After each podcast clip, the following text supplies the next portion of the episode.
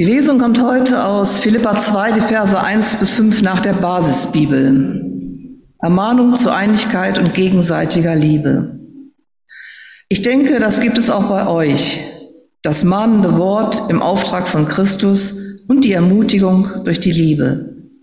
Dazu kommen die Gemeinschaft durch den Heiligen Geist sowie Zuneigung und Barmherzigkeit. Macht also meine Freude vollkommen und seid euch einig. Seid miteinander verbunden durch dieselbe Liebe und strebt einmütig dasselbe Ziel an.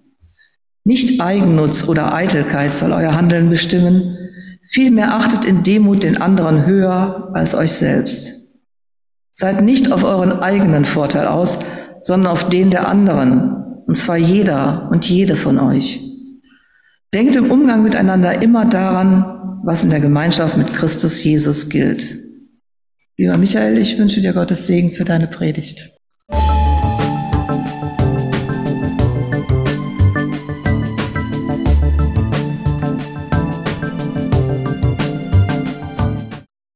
Ja, ich freue mich wieder einmal hier bei euch im Unterdorn zu sein. Nicht zuletzt deshalb, das finde ich immer so fast schon sehr demütig, von euch, wenn ihr sagt, ach, wir sind ja gar nicht so viele und heute schon mal gar nicht, weil eben die halbe Gemeinde an, wie heißt der Fluss, an der Agger? Auch Talsperre ist. Also ich muss sagen, ich habe jetzt in verschiedenen Gemeinden gepredigt in den letzten Wochen, nicht nur in meiner eigenen. Ja, und meistens wäre nicht mal die eine Seite voll geworden von den Gottesdienstbesuchenden. Also da gibt es keinen Grund, dass ihr da jetzt sagt, hier sind so wenig. Und es geht ja heute auch um Gemeinde. Und Gemeinde ist ja jetzt nicht nur der Unterdörn, sondern die Gemeinde Jesu Christi von Bhutan bis Burundi, von Deutschland bis Dominikanische Republik, von was weiß, Niederlande bis Norwegen. Ja, Niederlande muss ich jetzt einmal sagen, das ist bei mir einfach so. Ja, und ich habe ja heute auch schon interessante Erfahrungen gemacht. Gemeinde lebt in Wuppertal, als ich in der Schwebebahn saß und hier runterfuhr. Da saß in der Bank vor mir eine Frau mit, also ungefähr so Anfang 30 vielleicht, mit einem Mädchen, so 10, 11 Jahre und zwei kleinen Kindern, so etwa im Alter des netten jungen Herrn, der hier jetzt so fröhlich gespielt hat die ganze Zeit. Und die Frau unterhielt sich mit ihrer großen Tochter ja, wir gehen ja jetzt in die Kirche und so und so. Und habe ich einfach angesprochen, habe gefragt, toll, Sie gehen in die Kirche, wohin gehen Sie denn? Ja, in die Credo-Kirche. Da habe ich gesagt, kenne ich, klar. Ah, gehen Sie da auch hin? Nee, habe ich gesagt, ich komme aus einer anderen Gemeinde in Elberfeld und bin heute in Barmen und ihr seid ja gleich da in Oberbarmen. Das war für mich ein tolles Zeichen dafür, dass Gemeinde wirklich groß ist, auch in Wuppertal. Jetzt im gleichen Augenblick feiern eben Menschen Gottesdienst dort in der Credo-Kirche das ist die, die ist in äh, Langauffeld in der Windhufstraße, eine charismatische Gemeinde, eine sehr tolle und aktive Gemeinde. Gleichzeitig finden Gottesdienste etwa in meiner Gemeinde in Elberfeld statt und in ganz vielen anderen und eben nicht nur in Wuppertal, sondern überall. Und das ist, das ist einfach toll. Und wir sind ja mit all diesen Menschen, die dort Gottesdienst feiern, verbunden. Da komme ich gleich noch drauf. Und noch was Spannendes, du hast eben die Geburtstage genannt, auch von den beiden Kindern. Und es kann sein, du hast auch einen, ich glaube, Jungen genannt, den, die haben bei mir im Haus gewohnt. Und ich weiß, dass die Marker hier sich zu dieser Gemeinde hält. Sie hat ja dann den die geheiratet. Sind die? Ja. Ja, so klein ist die Welt. Also dann sind die Schukers eben jetzt hier, als die noch bei mir wohnten, da gab es diesen Jungen noch gar nicht. Zwischen die Familie, die haben ja schon dieses relativ große Mädchen, die niederländischer Name, deswegen kann ich mir das gut merken. Und äh, ja, jetzt, das zeigt eben, wir sind hier in Wuppertal eine große Gemeinde und wohnen vielleicht in einem Haus, einem Wohnhaus und gehen in verschiedene Gemeinden, aber wir sind zusammen in der Nachfolge Jesu Christi.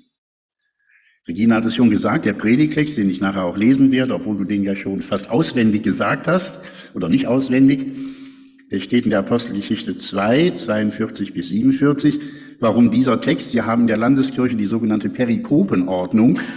Da werden in einem Sechsjahresturnus Bibeltexte zwar nicht vorgeschrieben, aber vorgegeben, dass man vielleicht über die predigen soll. damit irgendwie viele Teile der Bibel auch mal bepredigt werden und nicht der Pastor immer seinen Lieblingstext nimmt. Ja, und da passte das natürlich auch und der Text aus dem Philipperbrief ist dann dazu die Lesung.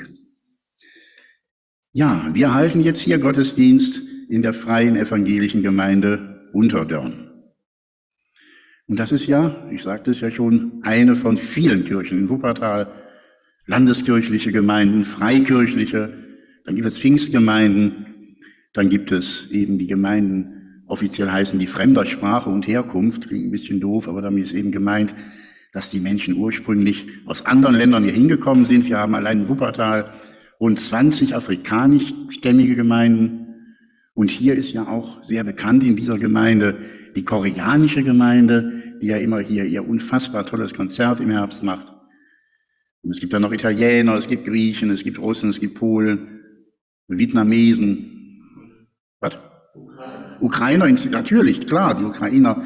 Jetzt ganz besonders mit der Anna Volkova und ihrer Kirche im Tal, die ja da auch ganz tolle Arbeit macht. Da haben wir ja auch den gemeinsamen Gottesdienst gemacht zu Ostern immer mit dem ukrainischen Erzpriester. Das ist dann auch eine Gemeinde, eben die ukrainischen Menschen, die ja jetzt zum Teil aus tragischen Gründen in diese Stadt gekommen sind, in dieses Land gekommen sind, aber die Verbindung eben auch noch zu ihren Landsleuten dort haben. Gemeinde ist also riesig groß in Wuppertal und in der ganzen Welt. Wenn man sich eben nicht versteift auf, wir sind diese Gemeinde und was die anderen machen, das sollen die mal machen. Und ich rede natürlich auch nicht von Sekten, davon gibt es in Wuppertal ja auch nicht wenige, die dann eben ja eigentlich nicht Gottes Wort verkündigen, sondern irgendwelche anderen Dinge. Müssen wir jetzt nicht drüber reden. Einen davon ist hier ganz in der Nähe, hat die ihren Sitz, in der Nähe der Unterbarmer Hauptkirche. Aber eben wirkliche Nachfolgerinnen, Nachfolger Christi, die natürlich die Gottesdienste auch alle ein bisschen anders feiern in der Credo-Kirche, wo die junge Frau mit den Kindern hingegangen ist. Die machen das sehr lebendig, die machen sehr viel Lobpreis. Wenn man es nicht so gewohnt ist, eine Stunde Lobpreis zu machen, dann kann das auch schon mal anstrengend sein. Wir in der Landeskirche sind, werden zumindest oft so genannt, so ein bisschen dröge mit unseren festen Strukturen. Die freien Gemeinden haben auch ganz unterschiedlich, also freie evangelische Gemeinden sind wieder ein bisschen anders als evangelisch-freikirchliche Gemeinden oder Methodisten oder was es da sonst noch so gibt. Und von den fremdsprachigen Gemeinden mal ganz abgesehen, wenn ich schon vom Lobpreis gesprochen habe, in der Credo-Kirche, dann muss man mal in eine afrikanische Kirche gehen, da geht das zum Teil drei Stunden und das alles im Stehen. Naja, aber es dient dem Herrn Andererseits, die koreanische Gemeinde macht eben auch sehr strukturierte Gottesdienste, ein bisschen wie es auch der asiatischen Kultur möglicherweise entspricht. Es gibt hier in Wuppertal ungefähr 100 evangelische Gemeinden. Das ist für eine Stadt von 350.000 Einwohnern gar nicht so schlecht, finde ich. Und ich spreche eben wirklich jetzt erstmal nur von den evangelischen Gemeinden. Es gibt ja auch noch die katholischen, die auch unsere Geschwister sind. Es gibt die orthodoxen. Ja, also eine große Menge von Menschen, die in einer Gemeinde sind, weil sie sich als Christinnen und Christen fühlen.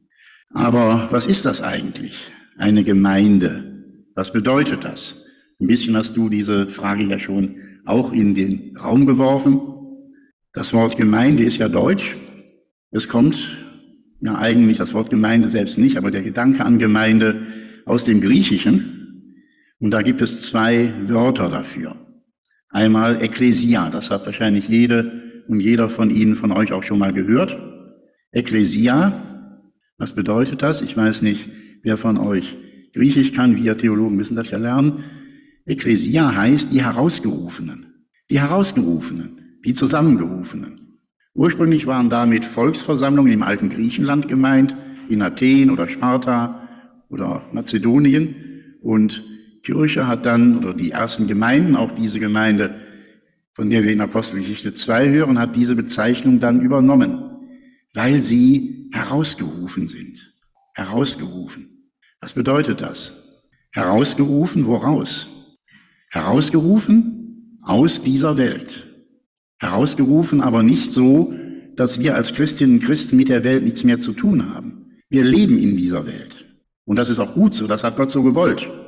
Sonst hätte er uns nicht unseren Körper gegeben, sonst hätte er uns nicht gesagt, zieht mal lieber Kleidung an, das ist doch besser, das ist wärmer und es gibt auch andere Gründe dafür. Wir müssen essen und trinken, wahrscheinlich hat jede und jeder von euch heute Morgen schon was gegessen und getrunken.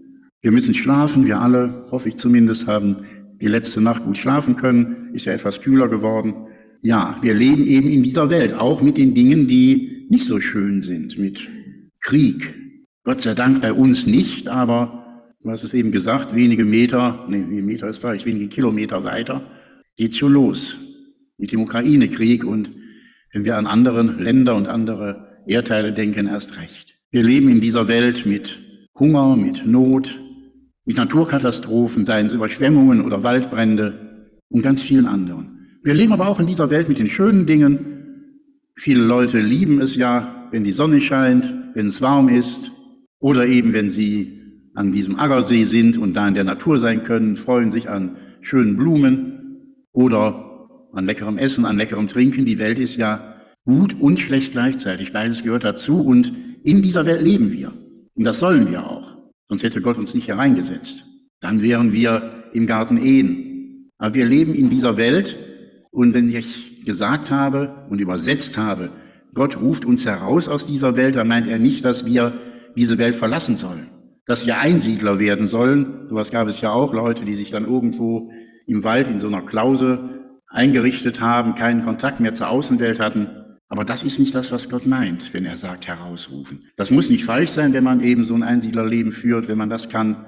Aber es ist eigentlich nicht das, was Gott möchte. Und dennoch hat er uns herausgerufen. Herausgerufen aus dieser Welt mit ihren vielen, vielen Dingen, die auf uns einstürmen. Mit all den Versuchungen, denen wir unterliegen. Und wir unterliegen alle Versuchungen. Der eine dieser, die andere jener Versuchung, Ne? Wird keiner jetzt sagen, das ist bei mir nicht so. Das müssen ja nicht die ganz furchtbar schlimmen Dinge sein, aber irgendwelche Versuchungen, denen unterliegen wir. Und kein Mensch kann eben ganz so leben, wie Gott es möchte. Paulus hat das so wunderbar gesagt, ist für mich einer der wichtigsten Sätze des Neuen Testamentes. So wie ich leben möchte, lebe ich nicht. Und so wie ich lebe, möchte ich eigentlich nicht leben. Aber es ist eben so, wir sind so. Wir leben in dieser Welt mit all ihren Versuchungen, auch mit den Versuchungen, die der Feind uns immer wieder vor die Füße legt. Ich habe gerade gestern noch was über Martin Luther gelesen, der eben auch gesagt hat, der Teufel plagt mich mit ganz vielen Dingen, mit ganz vielen Versuchungen und mitunter ist er denen eben auch erlegen und so geht es jedem. So ist es auch Petrus ergangen, so ist es Paulus ergangen. Nur einem ist es so nicht ergangen. Jesus, weil Jesus eben Gott war. Aber aus dieser Sache hat uns Gott herausgerufen, nicht so, dass wir nicht mehr den Versuchungen unterworfen sind, nicht mehr Sünderinnen und Sünder sind, sondern dass wir davon insofern befreit sind, als wir eben diesem nicht mehr unterworfen sind. Wer kann uns erlösen von diesem Leib des Todes, so sagt äh, Paulus? Das kann nur er. Das kann Jesus Christus und er ruft uns heraus. Er ruft uns heraus, in einer Gemeinschaft, in einer Gemeinde zu leben, einer Gemeinschaft mit anderen Menschen und in Gemeinschaft mit ihm.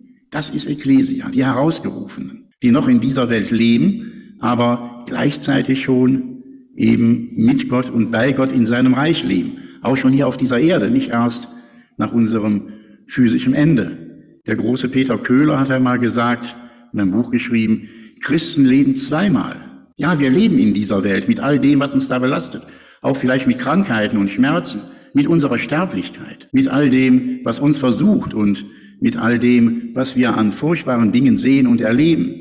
Natürlich auch mit den schönen und guten Dingen. Aber wir leben gleichzeitig schon im Reich Gottes. Denn, das steht im Johannesevangelium, wer Jesus Christus als seinen Herrn bekennt, der ist schon im Reich Gottes. Eben nicht erst nach dem Tod, sondern auch jetzt schon, auch hier und jetzt, jede und jeder von uns. Einschließlich des netten jungen Herrn, der da oben gerade aufmerksam guckt, was ich hier wohl auf der Gestalt weg.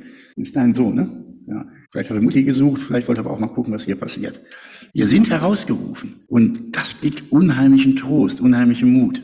Wir sind herausgerufen aus dieser Welt in die Gemeinde, in die Gemeinschaft herein, in die Gemeinschaft mit ihm, mit Gott, mit Jesus Christus, unserem Heiland und Erretter und natürlich untereinander. Denn da kommt jetzt das zweite griechische Wort, das auch sogar noch stärker in den deutschen Sprachgebrauch eingegangen ist, das heißt Kyriake, und da merkt man schon, da steckt Kirche drin. Aber da steckt auch Kyrios drin. Kirche kommt vom Kyrios. Und Kyrios ist der Herr und Kyriake heißt dem Herrn gehörend. Wir gehören dem Herrn, weil wir Ja sagen zu ihm, zu dem Angebot Gottes, unsere Schuld zu vergeben und auf sich zu nehmen, ihm nachzufolgen mit unseren Schwächen, unseren Sünden, unseren Versuchungen, aber eben doch ihm nachzufolgen, so gut wir es können. Das ist aber, wie du schon gesagt hast, Regina, ein Idealbild. Auch das, was in der Bibel eben beschrieben ist als Urgemeinde.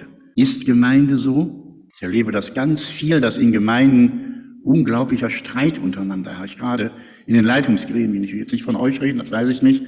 Aber in der Landeskirche, da kloppen die sich im Presbyterium wie die, wie nennt man, Kesselflicker oder so, ne? Also ganz furchtbar. Aber nicht nur da. Ich bin auch schon zu einer freien Gemeinde mal als Vermittler gerufen worden, weil die sich, ja, also überhaupt nicht mehr verstanden und überhaupt keine Liebe mehr zwischen den Menschen herrscht in der Kirchenleitung dort. Das gibt es eben auch. Und wenn ich jetzt mal so umgucke, also 40 Leute sind wir aber schon heute hier, ne? Ich glaube auch nicht jeder und jede von euch hat den jeweils anderen, auch wenn du gerade den Arm diese Frau legst, wahrscheinlich deine Frau, so, so könnte auch deine Schwester sein. So richtig von Herzen, die ist direkt da, ja gut, dann. Aber so, dass man auch mal so ein bisschen Knas miteinander hat, das gehört bei auch einer Gemeinde natürlich dazu. Also so perfekt, wie es die Bibel schreibt, wie es das Wortverständnis der Gemeinde als zu Christus, zum Herrn gehörige, herausgerufene eben eigentlich sagen will, das gilt nicht. Und jetzt lese ich nochmal das, was die Urgemeinde beschreibt oder so, wie Lukas das in der Apostelgeschichte tut. Sie blieben aber beständig in der Lehre der Apostel und in der Gemeinschaft und im Brotbrechen und im Gebet. Es kam aber Furcht im Sinne von Bewunderung und Ehrfurcht, nicht Furcht und Zittern, sondern Bewunderung und Ehrfurcht über alle, die es sahen. Es geschahen viele Wunder und Zeichen durch die Apostel. Alle aber, die gläubig geworden waren, waren beieinander und hatten alle Dinge gemeinsam. Die verkauften Güter und Habe und teilten sie aus unter alle, je nachdem es einer nötig hatte. Und sie waren täglich einmütig beieinander im Tempel und brachen das Brot hier und dort in den Häusern, hielten die Mahlzeiten mit Freude und lauterem Herzen und lobten Gott und fanden Wohlwollen beim ganzen Volk. Der Herr aber fügte täglich Menschen zur Gemeinde hinzu, die gerettet wurden. Gehen wir das einmal durch unter dem Gedanken, ist das so in unseren Gemeinden, in unserer Gemeinde? Und wenn nicht, können wir da vielleicht versuchen, denen zumindest ein bisschen näher zu kommen. Sie blieben beständig in der Lehre der Apostel. Gut, die Apostel sind heute längst nicht mehr da, aber die Lehre ist da, hier drin. Aber auch dort, wo Gott ganz persönlich zu Menschen redet, was er ja tut. Er ist ja ein lebendiger Gott, er spricht ja zu uns, zu jeder und jedem von uns ganz persönlich, ganz individuell. Und deswegen ist es wichtig, die Bibel zu lesen, Predigten zu haben, Predigten zu hören, Bibelstunden zu haben, miteinander die Bibel zu teilen das, was die Bibel dem einen oder der anderen sagt, mit anderen zu teilen. Die Lehre der Apostel, die Lehre der Bibel ist ja nicht nur, du sollst nicht töten, du sollst nicht stehen, du sollst nicht Ehe brechen, sondern viel mehr. Es ist eben tatsächlich auch die Liebe untereinander, die uns nicht immer leicht fällt. Und zwar auch dann nicht nur untereinander hier, sondern auch zu den Menschen in der ganzen Welt. Das erste Lied, das wir heute gesungen haben, kommt, wenn ich mich nicht ganz täusche, von Manuel Steinhoff. Das ist der nennt man das, Komponist, Poet, Textdichter der wahrscheinlich den meisten hier bekannten Micha-Initiative, deren Vorstand ich ja auch bin und die sich dafür einsetzt, weltweite Gerechtigkeit hier auf dieser Erde zu erreichen. Also Liebe zu haben, auch für die Menschen, denen es richtig übel geht, die nicht wissen, wie sie eben heute den Tag überstehen können, weil sie nichts zu essen haben, nichts zu trinken. Oder eben Liebe zu den ukrainischen Geflüchteten, was tut die Anna Volkova, die ukrainische Pastorin, da nicht alles? Aber eben auch viele andere, viele Gemeinden, viele Gemeinschaften setzen sich für Geflüchtete ein. Gerade in christlichen Gemeinden sind eben auch viele Menschen, die zu uns gekommen sind aus anderen Ländern, die Christinnen und Christen geworden sind oder als Christinnen und Christen geflohen sind und dann hier eben Gemeinschaft und Liebe gefunden haben. All das ist die Lehre der Apostel, die Lehre der Bibel. Und dann die Gemeinschaft. Ja, natürlich. Gemeinschaft haben. In vielerlei Hinsicht im Gottesdienst, bei anderen Veranstaltungen, bei einem Gemeindeausflug oder einer Gemeindefreizeit, wie ihr es jetzt an der Agger habt, beim Zusammensitzen nach dem Gottesdienst zum, wir nennen das immer Kirchencafé, obwohl ich keinen Kaffee trinke, aber ist ja egal, und eben auf viele andere Art und Weise. Und ich denke, da könntet ihr von eurer Gemeinde auch viel erzählen. Das Brotbrechen, damit ist hier das Abendmahl gemeint. Das Abendmahl kann ja auch ganz unterschiedlich verstanden werden. Manche sehen da so etwas Mystisches drin. Das tue ich nicht. Ich habe das Abendmahlsverständnis Peter Köhlers, der sagt, wenn wir Abendmahl feiern, dann hören Zeit und Raum auf zu existieren. Dann sind wir mit allen anderen Christinnen und Christen, die jemals gelebt haben, die jetzt leben und die jemals leben werden, und auch mit diesen Zwölfen, am Ende waren es nur noch elf, die mit Jesus das allererste Abendmahl gefeiert haben, ganz wirklich zusammen. Wir liegen sozusagen mit am Tisch.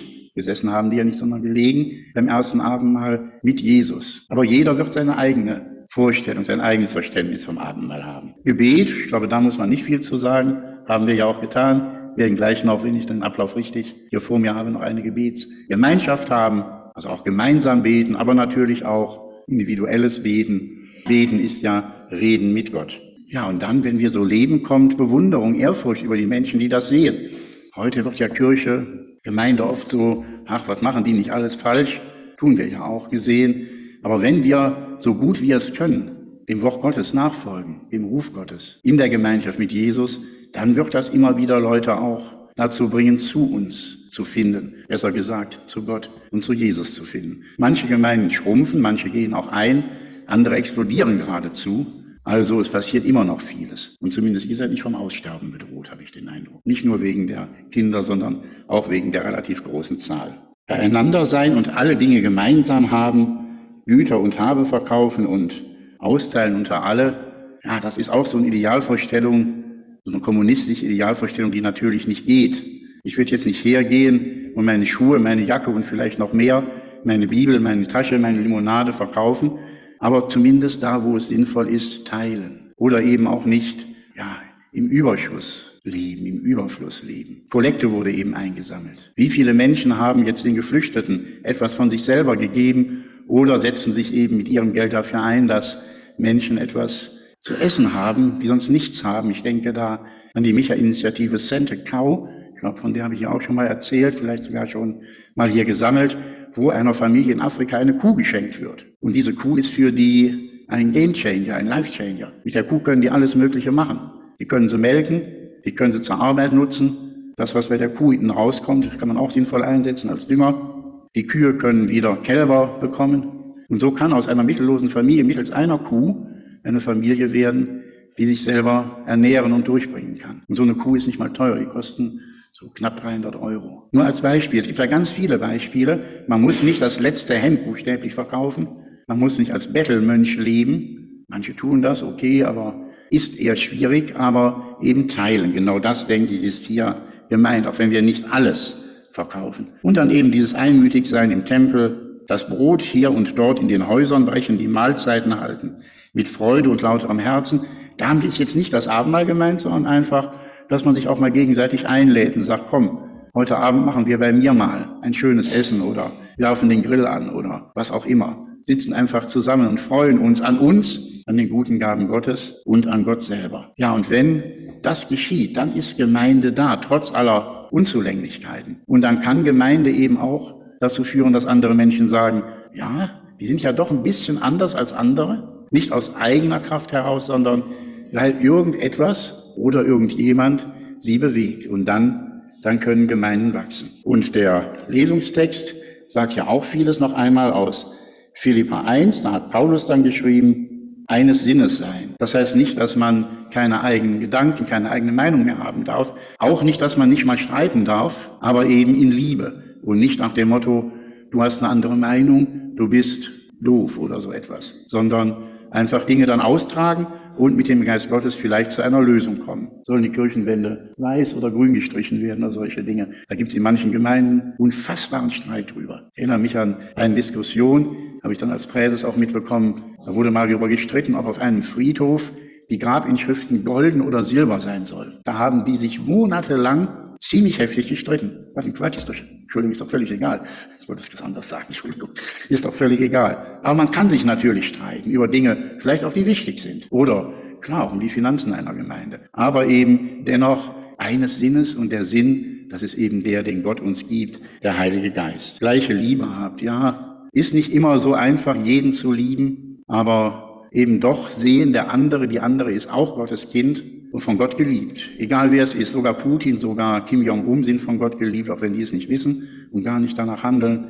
Viel einfacher als ein Putin, vielleicht doch noch irgendwo einen winzigen Platz im Herzen zu haben für ihn. fällt mir auch unheimlich schwer, ist es doch untereinander, auch wenn der eine oder andere vielleicht mal irgendwas gemacht hat, was einem nicht so gefällt. Dann darf man auch mal die Tür kurz zuschlagen, aber wie steht es in der Heiligen Schrift, lass den Tag nicht oder lass die Sonne nicht untergehen über deinen Zorn. Also versuch das wieder in die Reihe zu bekommen. Und dann eben, wo immer es möglich ist, einmütig und einträchtig sein. Tut nichts aus Eigennutz oder um eitler Ehre willen, sondern in Demut. Vielleicht ist das das Allerschwerste. Zumindest für mich. Ich bin kein sonderlich demütiger Mensch, das gebe ich offen zu. Ich habe so einen gewissen Stolz auf Dinge, die ich erreicht habe, auch auf gewisse Positionen, die ich habe in der Gesellschaft. Ja, das ist tatsächlich eine Schwäche von mir. Aber vielleicht hilft der Heilige Geist mir oder auch anderen, die diese Schwäche haben, das zu dämpfen und nicht so sehr auszuleben. Sehe nicht auf das Seine, sondern auf das, was dem anderen dient. Und so sollen wir untereinander gesinnt sein, wie es der Gemeinde entspricht, wie es dem herausgerufen sein, als zu dem Herrn gehörige in die Gemeinde entspricht. Ja, trotz aller Dinge, die nicht perfekt sind, die nicht das Idealbild sind. Obwohl die Praxis in dieser Welt und auch in Gemeinden anders ist, wir dürfen wissen, wir sind als Christinnen und Christen Gemeinde und Kirche. Hier im Unterdorn, in jeder anderen Gemeinde, in jedem Land der Erde, soweit wir Jesus nachfolgen. Wir sind die Herausgerufenen. Und Gott ruft jeden und jede von uns. Wir sind die Herausgerufen, weil wir zum Herrn gehören. Wir sind herausgerufen zur Gemeinschaft. Zur Gemeinschaft mit Gott, mit Jesus Christus, mit dem Heiligen Geist und auch zur Gemeinschaft miteinander. Möge Gott uns dazu die Kraft und den Geist geben, das so gut wie möglich zu leben. Amen.